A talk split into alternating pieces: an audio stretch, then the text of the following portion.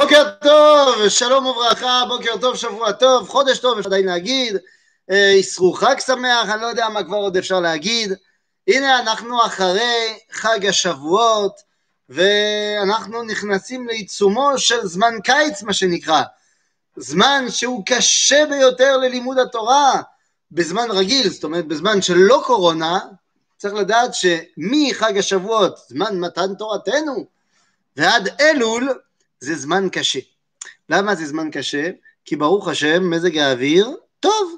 ולכן אנשים, עוד בוא נגיד שעד חודש תמוז עוד אפשר איכשהו, אנשים בבית ספר, בישיבות, אבל מגיע תמוז ואז זה קשה, אנשים יוצאים לחופש וכדומה, וזה בדיוק הזמן שצריך להתחזק בלימוד התורה, ובמיוחד בזמן הקורונה, שבכל מקרה אין לנו מה לעשות חוץ מללמוד תורה. לכן, אחרי זמן מתן תורתנו, אני רציתי לשתף אתכם באיזה מחשבה, ולכן היום אני רוצה ללמוד את הנושא, ה, לדעתי אחד החשובים ביותר, לאחר מעמד הר סיני. קראתי לשיעור הזה, לסגור עיניים כדי לראות. כן, לסגור עיניים כדי שתוכל לראות סוף סוף. על מה מדובר? רבותיי, יש משפט, משפט במגילת אסתר, אה, שאתם מכירים. זה הגדרה שנותן אמן הרשע לעם ישראל. הגדרה מאוד יפה, מאוד יפה למה הוא הטיב של עם ישראל בגלות. אומר כך אמן, ואומר אמן למלך, אחשוורוש, ישנו עם אחד מפוזר ומפורד בין העמים בכל מדינות מלכותיך ודתיהם שונות מכל עם ודתי המלך אינם עושים בקיצור בקיצור מה שמעניין אותי זה ישנו עם אחד מפוזר ומפורד בין העמים. כך קורה לנו, המן הרשע, אנחנו עם אחד מצד אחד, אבל מפוזר ומפורד. וזה באמת מציאותנו בגלות, שאין לנו דבק מלכד. בצד שני, אומר הרב קוק באורות התחייה, בפסקה ע"ב, הפסקה האחרונה של אורות התחייה, אומר שהמדרגה האולטימטיבית של עם ישראל, שהוא צריך לשאוף אליו, אליה, סליחה, זה כך, יקום ישראל על רגליו, יתרומם בגבורה בארץ חמדתו, יביע את אמרת נבואתו, ממקור חי נשמתו. זאת אומרת, בסופו של דבר, הוא מגיע לכל הנשמת ההללויה, הללויה, בזה שהוא בקיבוץ ומגלה את אלוהים חיים. איך אנחנו מגיעים משם מי ישנו עם אחד מפוזר ומפורד, למציאות הכל כך עילאית הזאת שהרב קוק מדבר עליה באורות התחייה. אז אני רוצה להבין כמה דברים. אנחנו אחרי מתן תורה, חג השבועות, ואני רוצה להגיד שבעצם בסופו של דבר הכל עבר טוב, וכרגיל וכשורה, באמת, היה מאורע מאוד מוצלח. בסופו של דבר הקדוש ברוך הוא נגלה לאומה, וזה היה מצוין. עד כדי כך שכתוב, וכל העם, אנחנו בסוף המעמד הר סיני, כתוב שם, וכל העם רואים את הקולות ואת הלפידים ואת כל השופר ואת השם, וירא העם ויענו ויעמדו מרחוק. וכל העם רואים את הקולות, זה, זה אדיר. ובאמת, החתם סופר הוא שואל שם שאלה, הוא אומר, הרי כל הסיפור הזה מסופר בלשון עבר. אז למה פה הפסוק הזה, וזה כל העם רואים? היינו צריכים לומר, וכל העם ראו את הקולות ואת הלפידים. אלא כתוב, וכל העם רואים. ואומר השפת אמת, בפירוש של הפסוק, אומר, פסוק זה נאמר ולשון, בלשון הווה. כי התורה חס וחלילה ניתנה בזמן אחד, אלא שהתורה ניתנת בכל רגע ורגע. זאת אומרת, אומר החתם סופר, למה זה בלשון הווה? כי התורה זה, זה הווה מתמיד. אז זה יפה מאוד. אז אפשר לומר שהסתיים מעמד הר סיני בצורה מושלמת כמעט. כן, אני חושב שאין עוד מה לומר, זה מצוין. ואז באמת, כסיום כל המהלך, כשאנחנו מסיימים וחותמים את הסיפור הזה בפרק כ' בפסוק י"ט בספר שמות, אז כתוב, ויאמר השם אל משה, כה תאמר אל בני ישראל, אתם ראיתם כי מן השמיים, אתם ראיתם כי מן השמיים דיברתי עמכם. סיום המהלך. עם ישראל ראה שהקדוש ברוך הוא דיבר. אגב, מה הוא ראה? זה מדהים, וכל העם רואים את הקולות. צריך לשאול, מה הם ראו? אז דיברנו למה זה בהווה, אבל השאלה מה הם ראו, וכל העם רואים את הקולות, מה, מה הם ראו? אז מסביר יונתן בן עוזיאל, הוא לא רק מתרגם, הוא גם מסביר. הוא אומר שהם ראו איך הקול יוצא מהר סיני, ונכנס בצורה שונה בכל אוזן ואוזן של כל אחד ואחד. הווה אומר, כל אחד ראה איך הקדוש ברוך הוא מדבר איתו. כהשלמת המהלך, משהו מטורף, משהו אדיר. השם מדבר איתי. זה, זה פשוט נפלא. זה פשוט נפלא. אז אפשר לומר שסיימנו את מעמד הר סיני בצורה מושלמת. אין מה לשפר. הכל מצוין. לא. לא, יש לנו קצת בעיה. יש לנו קצת, קצת, קצת בעיה. ומהו אותו הבעיה? הבעיה שההתגלות הייתה בהר סיני. נו, אז מה? אז מה שההתגלות הייתה בהר סיני? מה, מה רע? מה רע? אני אגיד לכם מה רע. לפני רגע דיברתי איתכם על יונתן בן עוזיאל, שאמר שכל אחד ראה איך שהקול יוצא מההר ונכנס בצורה שונה באוזן שלי ובאוזן שלך. והסכנה זה פשוט לבוא ולומר, אני ראיתי איך שזה מדבר אליי. ולכן המשמעות וההבנה שלי בתורה היא זהו, זה ההבנה שלי, אני לא צריך אותך. בסדר, אז אתה יש לך את ההבנה שלך, בסדר, שלום על ישראל. אתה שם, אני פה, אני הבנתי משהו, אתה הבנת משהו אחר. זהו, בוא ניפרד כידידים. וזה בדיוק מה שעושה הגלות. הרי מאז הגלות, מאז שיצאנו מבית חיינו, ואין לנו סנהדרין יותר, אין לנו אפשרות לפסוק הלכה אחת לכלל ישראל. ולכן כל רב בקהילתו פסק לפי הבנתו. ואני לא בא להאשים, זה מצוין, ככה הצילו את היהדות. רק שמה? שפה הבינו ככה, ושם הבינו אחרת. ויוצא שלאט לאט ההתפרדות הגיאוגרפית גם גרמה להיפרדות הלכתית, ולאט לאט להתפרדות הדעות, והתפרדות המנהגים, והתפרדות בכלל ההוואי היהודי. עד כדי כך שיהודי בפולין לא חי את יהדותו כמו יהודי במרוקו. ולזה אין כל כך uh, מה להתווכח. וזה תורם הרבה למה שאמר המן, שישנו עם אחד. זאת אומרת, הוא יודע, המן, שאנחנו אחד, אבל אנחנו מפורדים ומפורזים. וזה בדיוק העניין. היה שם משהו שהיה חסר. מה היה חסר? תראו, כשאנחנו מגיעים למרגלות הר סיני, מה כתוב שם? כתוב שם, וייסעו מרפידים ועברו מדבר סיני, ויחנו במדבר, ויחן שם ישראל נגד ההר. ויחן שם ישראל נגד ההר, רש"י בא ומסביר משהו שלכאורה מדהים, אבל כשאנחנו מעמיקים, זה יותר נוירה, זה יותר נורא ממה שזה מדהים. אומר רש"י, כאיש אחד בלב אחד.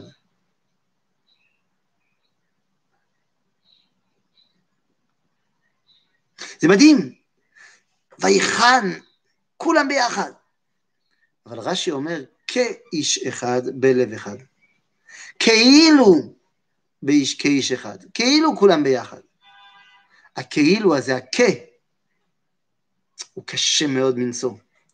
כי הוא בא ואומר שאומנם היה שם חיבור, חיבור טכני בלבד, זה היה כאילו. אתה יודע, כשהילדים רבים, אומרים סתם כאילו. זה, זה לא אמת. כאילו זה לא אמיתי. מה קרה שם? כנראה שהיה משהו בהר סיני שהפריע. משהו שלא נתן לחיבור האמיתי להתבצע בתוך עם ישראל. מה קרה שם? מה קרה שמנע מאיתנו? אמנם אמרנו בספר שמות כסיום המהלך אמרתי, ראיתם כי מן השמיים דיברתי עמכם. יפה, אבל כשאנחנו מסתכלים על ספר דברים, כשמשה חוזר על כל הסיפור, ומסביר ועושה סיכום של ההיסטוריה, פרשת כי תבוא, אז הוא עושה סיכום ואז הוא אומר פסוק שהוא סותר לחלוטין את הנאמר בספר שמות. הרי בספר שמות אני מזכיר לכם מה שקראנו, שכתוב, ויאמר השם למשה כה תאמר לבן בני ישראל, אתם ראיתם כי מן השמיים דיברתי לכם. אבל בספר דברים בא משה ואומר, ולא נתן לכם השם, ולא נתן השם לכם לב לדעת, ועיניים לראות ואוזניים לשמוע עד היום הזה. אה כן, ספר דברים בא משה ואומר, חשבת שראית? לא ראית. ולא נתן לכם השם לב לראות, אה, אה, אה, סליחה, לב לדעת ועיניים לראות ואוזניים לשמוע עד היום הזה. עד היום הזה, זה, זה, זה, אנחנו 40 שנה אחרי מעמד הר סיני, אומר משה, לא הבנתם כלום. לא ראיתם כלום, לא שמעתם כלום. הם אמרו נעשה ונשמע, לא שמעתם. הקדוש ברוך הוא אמר, אתם ראיתם? לא ראיתם. מה, מה, מה קרה? מה קרה שם שלא ראינו? מה הפריע שלא היה לנו לב? כשמשה רבנו חוזר על כל תהליך מעמד הר סיני והתגלות מעמד הר סיני בפרשת ויתחנן בספר דברים, אז הוא חוזר על כל מה שהיה, אבל הוא מוסיף קטע.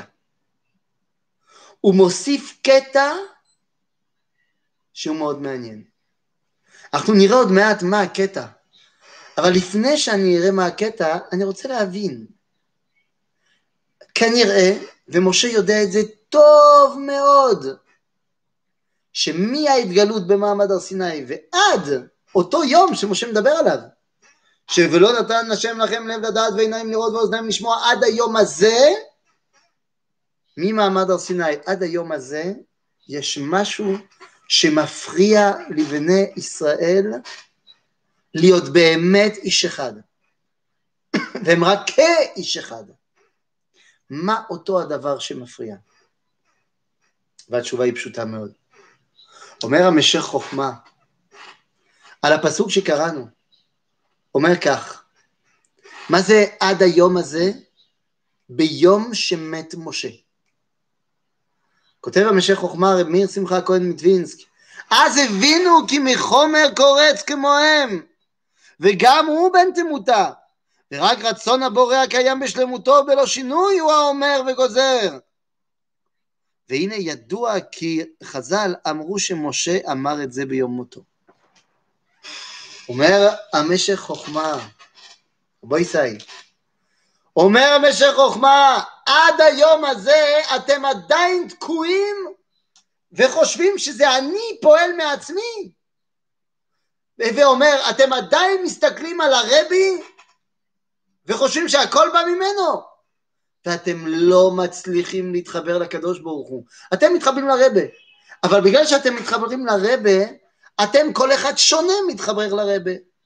למה? כי הקשר שלך עם הרבי הוא קשר שונה מהקשר שלי עם הרבי. למה? כי אני אחד, הרבי הוא אחר, ואתה אחר. ולכן הקשר שלנו הוא אחר. כי עם כל... ואני יודע שמי שחסיד, יהיה לו מאוד קשה להגיד, לשמוע את זה, אבל עד כמה שאני מחובר לרבה, הרבי הוא שונה ממני. יש לו נשמה שהוא שלו, והנשמה שלי זה שלי.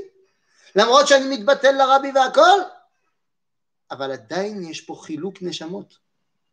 הוא שונה ממני. ועם ישראל במדבר היה קשור דבוק למשה, ולא יכל להיות דבוק לקדוש ברוך הוא באמת. לכן אומר משה, עד היום הזה לא הבנתם כלום, כי אתם עדיין חושבים שזה אני. היום אני אמות. אז אתם תראו שאני כמו כולם. ואז תוכלו סוף סוף לעבוד את השם. תוכלו סוף סוף לדעת את השם. לא נתן לכם השם לב לדעת כרגע. למה? כי אתם דבוקים אליי. אומר משה רבנו, הגיע הזמן שתדבקו בקדוש ברוך הוא ממש. לא בי ולא בעוד צדיק, אלא בקדוש ברוך הוא. אומר הרמב"ם בפתיחתו לספר המצוות, במצוות עשה, אומר במצווה ה', hey, מה זה שיש מצווה לעבוד את השם? בלשון ספרי לעובדו זו תפילה. ואמרו גם כן לעובדו זאת תלמוד. ובמשנתו של רבי אליעזר, בנו של רבי יוסי הגלילי, אמרו, מניין מעיקר תפילה מצווה? מאחה את השם אלוהיך תירא ואותו תעבוד. ואמרו, עובדהו בתורתו ועובדהו במקדשו. רוצה לומר, שמה? שהתפילה, מה כתוב בתלמוד? שאיזוהי עבודה שבלב, הווה אומר, זו תפילה. התפילה מחברת אותי לקדוש ברוך הוא ישירות. אבל יש משהו מאוד מעניין, שמקדים את התפילה. כל יום ויום, כשאני בא להתפלל, גם בתפילת שחרית, גם בתפילת ערבית, אני מקדים תפילה לפני התפילה. לפני העמידה, אני בא ומקדים וקורא קריאת שמע. מסיבה אחת פשוטה, שמשה רבנו, כשהוא חוזר על כל מעמד הר סיני, בספר דברים, אז הוא גם מקדים את כל הסיפור בהסבר לו שהוא יהיה שונה ממה שהם ראו אז, ואז מה הוא מצרף לכל הסיפור? הוא מצרף את קריאת שמע. שם בספר דברים, בפרשת ואתחנן, מופיע קריאת שמע. והשאלה היא למה? למה אתה מצרף קריאת שמע? מסיבה אחת פשוטה. בגלל כל מה שקרה בספר שמות, כאיש אחד, לא באמת, ומשה מפריע, היה לך קשה מאוד להתחבר לאחדות האלוה. כי ראית את השוני. גם בזה שהקדוש ברוך הוא דיבר ואתה ראית איך שזה שונה אצלו ואצלך. ראית והעצמת את השוני. וקשה לך מאוד, קשה לך מאוד להגיד שהשם אחד. כי אתה מסתכל ואתה אומר, לא, הנה ההבנה שלו זה לא ההבנה שלי. אבל אני אגיד לך יותר מזה, אתה מסתכל על העולם, ואתה אומר, איך אני יכול להגיד שהשם אחד? הנה גלות. ואפילו בזמן גאולה. ואפילו בזמן גאולה אתה אומר, איך השם אחד? אני רואה שיש מלחמות, אני רואה שיש קורונה, אנשים מתים, מה השם אחד? מה, מה, אני רואה שיש דברים שהם בניגוד לאמירה הזו שהשם אחד. ולכן תשימו לב מה המסורת היהודית לדורותיה באה ואומרת לך לעשות. מדהים. אני זוכר לפני הרבה שנים, לפני 21 שנה, הייתי אז בן 13, ואז בר מצווה. לא ידעתי שום דבר, שיהיה ברור. גם להניח תפילין, אה, אתה רואה את הסרט שלי של הבר מצווה, אתה רואה כמה אני מסתבך עם כל הדברים האלו, לא ידעתי כלום. אבל זה היה היום, הנה, והיה צלם והכל, ואז באיזשהו שלב אני זוכר, זה הזמן שאני סיימתי איכשהו להניח תפילין, ואז אני הולך לעשות שמע. עכשיו, היה שם גוי, שלא מבין שום דבר, הוא רואה איזה משהו, זה אנתרופולוגי, זה מעניין. מה, באמת? כל אחד שם איזה חוטים על היד, זה מעניין? ואז פתאום הוא רואה שהמצלמה מתקרבת, כאילו שזה הרגע, השיא, ואז הוא רואה את הצעיר בא ואומר, שמע ישראל, השם אלוקינו, השם אחד. והגוי לא מבין כלום. ואז הוא בא אליי אחר כך, בנעימות, ואומר לי, תגיד לי, מה עשית? מה זה היה הדבר הזה שאתה שם עיניים? למה? ואני אז הייתי בן 13, לא הבנתי שום דבר מהחיים שלי, וגם לא רציתי לענות לו, כי ארוחת בוקר התחילה, אז uh, אמרתי לו, תשמע, אתה לא יכול להבין, זה קדוש, אתה גוי. טוב, כמובן שזו תשובה זוועתית וגרועה לחלוטין. גם לא רציתי להיפטר ממנו, וגם לא ידעתי שום דבר מה להגיד לו באמת, אז, אז סתם זרקתי. אבל עכשיו אני שואל אתכם באמת. דורי דורות, אנחנו אומרים קריאת שמע ושמים עיני, יד על עיניים. עד כדי כך שמחנכים את כל הילודים ואומרים יד ימין על העיניים ונקבל או מלכות שמיים. מה? למה? אז מי שיגיד זה כדי להתרכז. אז אני אגיד אוקיי, אז תעשה את זה גם בעמידה. אתה לא עושה את זה בעמידה. בתפילת שמונה עשרה אתה גם צריך להתרכז. למה בקריאת שמע אתה שם יד על העיניים? מסיבה אחת פשוטה, אתה רוצה לבוא ולהגיד שהשם אחד, אבל כשאתה פותח עיניים ואתה מסתכל, אתה לא רואה שהשם אחד. אתה רואה שיש כל כך הרבה חילוקים בעולם. אתה אומר, איך, איך השם אחד? אני, אני רואה פה שזה זה, זה, זה מלחמה, וזה קורונה, וזה רעב, וזה עוני. מה, השם אחד? אז נכון, אני גם רואה שיש פה עושר ויש פה שמחה וזה, אבל איפה האחדות? לכן המסורת היהודית באה ואומרת לך, אני יודע שקשה לך. אני יודע שקשה לך. קשה לך לראות שהשם אחד? כי אתה מסתכל עם העיניים שלך. העיניים רואים רק את הצד הגלוי. אז אתה יודע מה? תסגור את העיניים. תסגור את העיניים ותשמע. שמע ישראל, שהשם אלוהינו השם אחד. אתה כרגע לא רואה, אבל אתה שומע. ולא נתן לכם השם לב לדעת ואוזניים לראות ועיניים לראות ואוזניים לשמוע. שם ראיתם את הקולות, וזה בלבל אתכם. כרגע אל תראה. כרגע אל תגיע למדרגה של לראות. תשמע. תשמע ואז תוכל להתעלות. ואז תוכל להבין דברים. הדברים האלו אתה תבין אותם, אבל תבין אותם בלב. לא תבין אותם בשכל, תבין אותם בלב. יש הבנה שהיא שכלית, והיא חשובה, והיא, והיא, והיא, והיא מקדימה לכל דבר, אבל היא לא מספקת. כשאני לומד לפי השכל, אני מבין עד כמה אני ואתה, אנחנו שונים. ואני לומד שאנחנו מחוברים, אבל אנחנו בעצם שונים. ככה אני מנתח, אני לומד חברותה איתך. ואני רואה עד כמה אתה ואני, אין לנו אותן הבנות. ואני מכיר אותך, אתה החברותה שלי. לכן אני מכיר אותך, ואני יודע שאני אוהב דברים מסוימים, ואתה אוהב דברים אחרים. אני יודע שהתכונות שחיפשתי באשתי, הן לא התכונות שאתה חיפשת באשתך. זאת אומרת, כל ההכרה השכלית הזאת, ההבנה השכלית הזאת היא מצוינת, היא בסיס, אבל היא גם מפרידה. צריך להגיע להבנת הלב. להבנת הלב, זה מה שכותב האדמו"ר הזקן בספר התניא, פרק ל"ב, שאומר, ולכן נקראו כל ישראל אחים ממש, מצד שורש נפשם בהשם, אחד, ורק שהגופים מחולקים. אומר האדמו"ר הזקן, שבעצם באותה מידה שבגוף שלי היד והרגל הם אמנם עם שימושים שונים, אבל הם מחוברים חיבור עמוק ואמיתי, כי הם חלק מאותה הזהות. אז באותה מידה יהודים הם נראים שונים בשימושם, אבל הם מחוברים בנשמתם. זה נשמה אחת עם ישראל, רק בגופים מחולקים. אבל זו הבנה שהיא לא הבנה שכלית, זו הבנה שבלב. לכן האדמו"ר הזקן כותב את זה בפרק לב, פרק ל"ב. הלב הוא בא לחבר.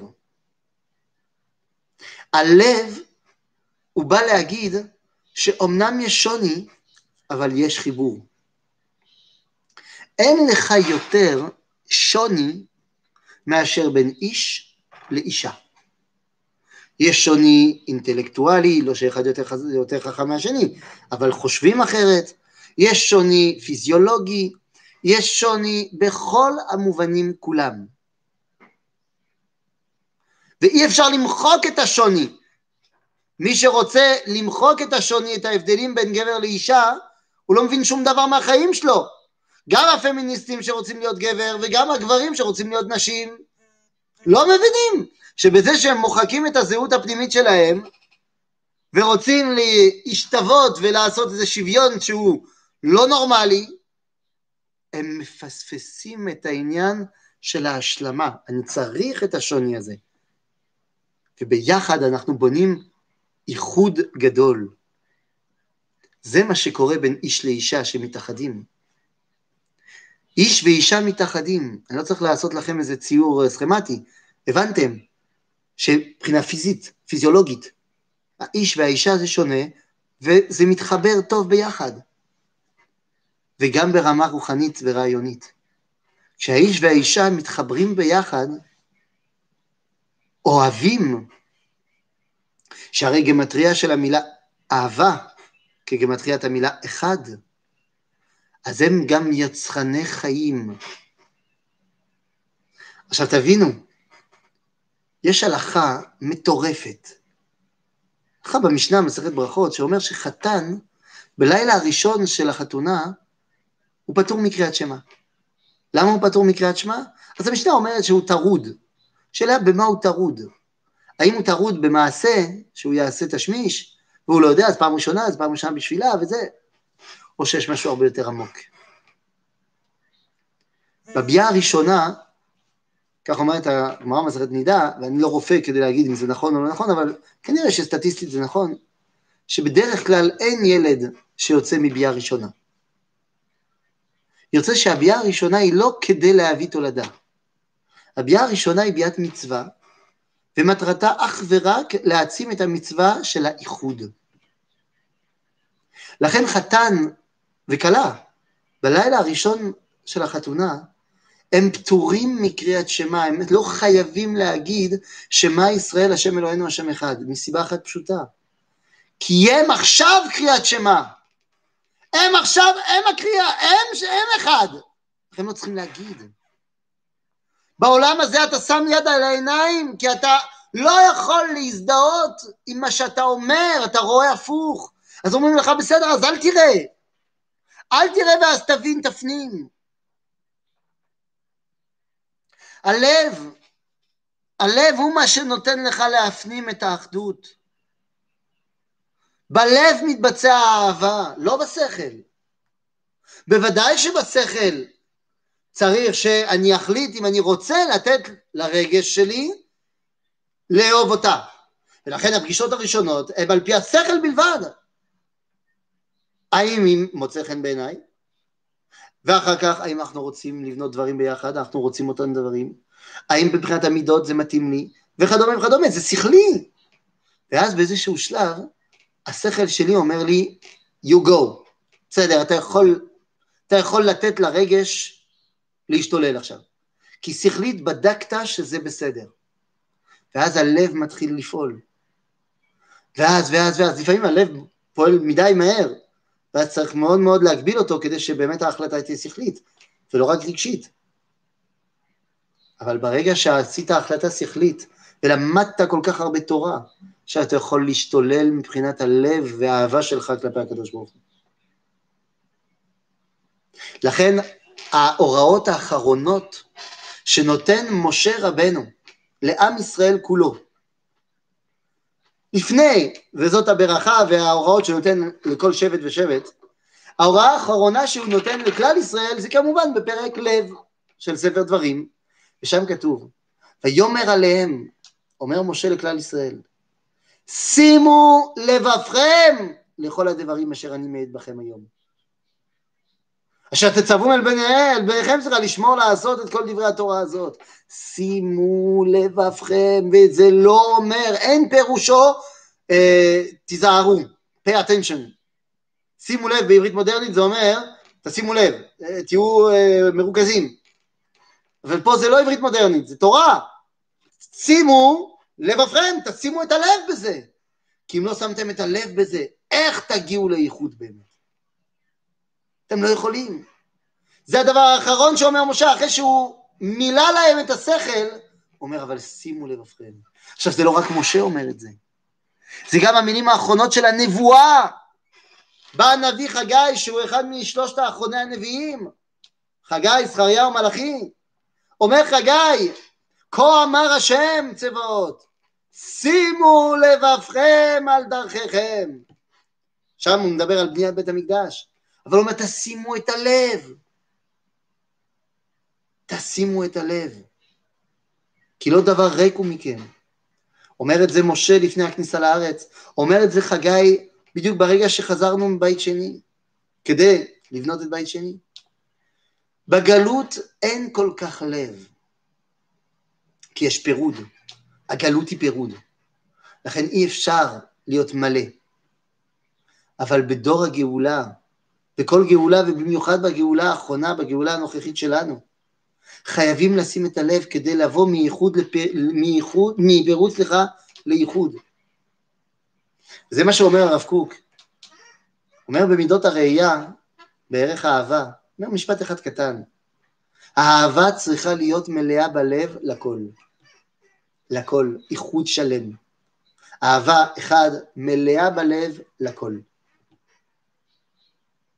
זה בדיוק העניין. הריגוש הכל כך חשוב. לכן, אתם יודעים, בפרשת כי תבוא, בדיוק כשהקדוש ברוך כשמשה אמר ולא נתן לכם השם לב לדעת, אז אה, חוזרים גם, אה, לא חוזרים, זה פרשת הקללות. יש קללה אחת, שאם יש הרבה קללות שהן מובנות מאוד, ארור אה, מכה עיוור בדרך, ארור מכה אביו ואימו, כל, כל זה דברים מובנים. אבל מה זה ארור אשר לא יקים את דברי התורה הזאת? ארור אשר לא יקים. מה זה? אז אפשר להגיד, זה מי שלא רוצה לעשות מצווה וזה, אבל זה, זה נראה, זה נראה רחוק. יש דרוש של הבעל שם טוב. הוא דרוש, אבל הוא כל כך עמוק. הוא אומר, מה זה ארור אשר לא יקים? מדובר על מצוות הגבהת הספר. אשכנזים בסוף הקריאה, סוף קריאת התורה, מגביהים את הספר. הגבהה. ואז מראים את זה לכולם. עכשיו, שיהיה ברור, אי אפשר להבין שום דבר בזמן שמגביהים את הספר. ההבנה השכלית של התורה, עשית אותה בזמן קריאת הפרשה. שם קראת כל מילה והבנת בשכל. אז מה זה בא לעשות בסוף? אשכנזים זה בסוף, הספרדים זה לפני. אבל מה זה בא לעשות הרמה הזאת? כן, ראיתם איזה מישהו שמנצח במונדיאל? מרים את הגביע. מה זה עושה? זה לא עושה הבנה שכלית, הבנה שכלית זה הבא משחק. אבל הרמת הגביע זה בא לרגש את כל כולך. כשמרימים את התורה, כולם אומרים, זאת התורה אשר שמו, שלא קוראים כלום, לא רואים שום דבר, לא מצליחים לזהות שום אות.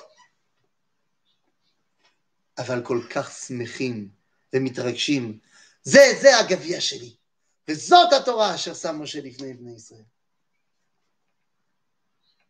זה הלב. אתה מסיים את קריאת השכל, קריאת התורה השכלית, בלב. וזה בדיוק העניין. ולכן, בסוף התהליך של חזרה של עמנו לגאולתו, אז אומר הנביא מלאכי, שהוא הנביא האחרון, בפסוק האחרון של הנבואה כמעט, אומר כך, הנה אנוכי שולח לכם את אליה הנביא לפני בוא יום השם הגדול והנורא. ומה מטרתו? והשיב לב אבות על בנים ולב בנים על אבותם. כל המטרה זה שסוף סוף יבוא הלב לחבר בין כולנו. לכן אמרתי, צריך לסגור עיניים כדי לראות, כרגע. כרגע אנחנו עדיין לא מצליחים לראות את אחדות האלוה. מתחילים, מתחילים. בזמן הגלות אי אפשר היה לראות. היינו כל כך מפורדים. אז אמרנו ששמע, לא ראינו ששמע, ישראל השם אלינו השם אחד. אבל יבוא יום שבעזרת השם אנחנו נגיע להבנה כל כך עמוקה גם בשכלנו וגם בליבנו, שהכל אחד, שאז אנחנו נוכל בפה מלא וביד ועיניים מגולות, נוכל להגיד שמה ישראל, השם אלוהינו, השם אחד. שבוע טוב לכולם.